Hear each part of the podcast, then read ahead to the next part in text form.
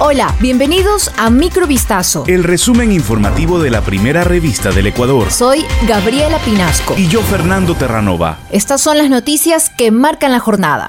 Este martes 26 de abril, el presidente de la República, Guillermo Lazo, analizó la situación de inseguridad que se vive en el país, al reiterar que no podemos ser indiferentes a la realidad que en los últimos meses es muy violenta, producto de una ola delincuencial feroz vinculada al narcotráfico. En una entrevista con periodistas, el primer mandatario criticó nuevamente los supuestos abusos de la Administración de Justicia y dijo que se está utilizando el habeas corpus como un mecanismo para dejar libre a gente, en muchos casos peligrosas. Según Lazo, aquello implicaría un riesgo para la seguridad ciudadana, por lo que se espera que la Corte Constitucional aclare el tema de los habeas corpus en el caso de sentencias condenatorias ejecutoriadas. En torno a otros incidentes como cuerpos colgados, sicariatos y la explosión de un automotor afuera de la cárcel La Roca, Lazo respondió que ante una acción hay una reacción sobre la suspensión del juez de la Unidad Judicial de Manglar Alto, Diego Javier Moscoso Cedeño, el presidente del Consejo de la Judicatura, Fausto Murillo,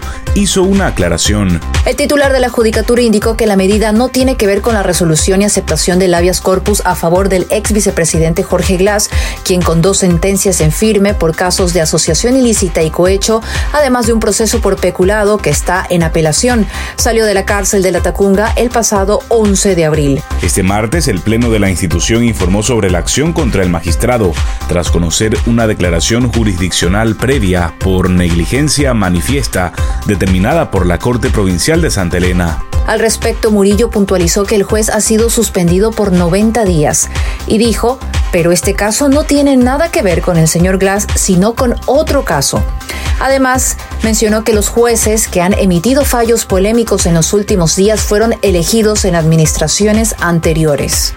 La Fiscalía de la provincia de Pichincha informó este martes 26 de abril las acciones de investigación en torno a la presunta violación a una adolescente que habría ocurrido en el transporte que la trasladaba a su colegio en Quito.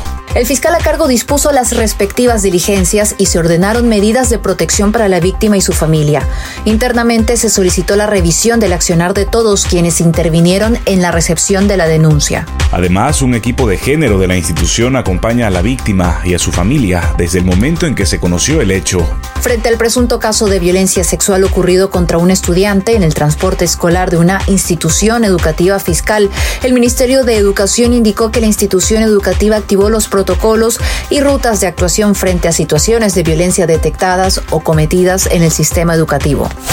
La Fundación Iniciativas para la Reinserción denunció este martes la existencia de una violencia sistémica descontrolada en las cárceles de Ecuador donde desde 2021 han fallecido más de 300 presos en riñas entre bandas rivales que se disputan el control interno de las prisiones. Según las cifras de la Fundación, en 2021 fallecieron 309 presos por violencia intracarcelaria y este año perecieron otras 20 personas en enfrentamientos que las autoridades atribuyen a disputas entre bandas rivales. La Fundación anotó que el Servicio Nacional de Atención a Privados de Libertad, SNAI, señala como causa de la crisis carcelaria un hacinamiento del 24% a nivel nacional. Asimismo, el actual marco jurídico es responsable de 5.000 trámites de beneficios penitenciarios pendientes y de más de 14.000 personas sin sentencia, según recoge un informe enviado al Alto Comisionado de Naciones Unidas para los Derechos Humanos en el marco del examen que se hará al Estado ecuatoriano. Cuatro cadáveres fueron hallados la mañana de este martes en una quebrada cerca de la avenida Simón Bolívar, al norte de Quito. La Policía Nacional dijo sobre el hallazgo que, ante el hecho suscitado en la avenida Simón Bolívar al norte de Quito, nuestras unidades especializadas realizan las investigaciones pertinentes para esclarecer este caso. Según información preliminar, los cuerpos de las víctimas, cuyas edades oscilan entre los 25 y 30 años, presentan impactos de bala y se trataría de un ataque selectivo. En el parte policial se solicitó que se realice un barrido por el sector con la finalidad de encontrar algún indicio. Posteriormente se procedió a la extracción de los fallecidos. Esto fue Microvistazo. El resumen informativo de la primera revista del Ecuador. Volvemos mañana con más. Sigan pendientes a vistazo.com y a nuestras redes sociales.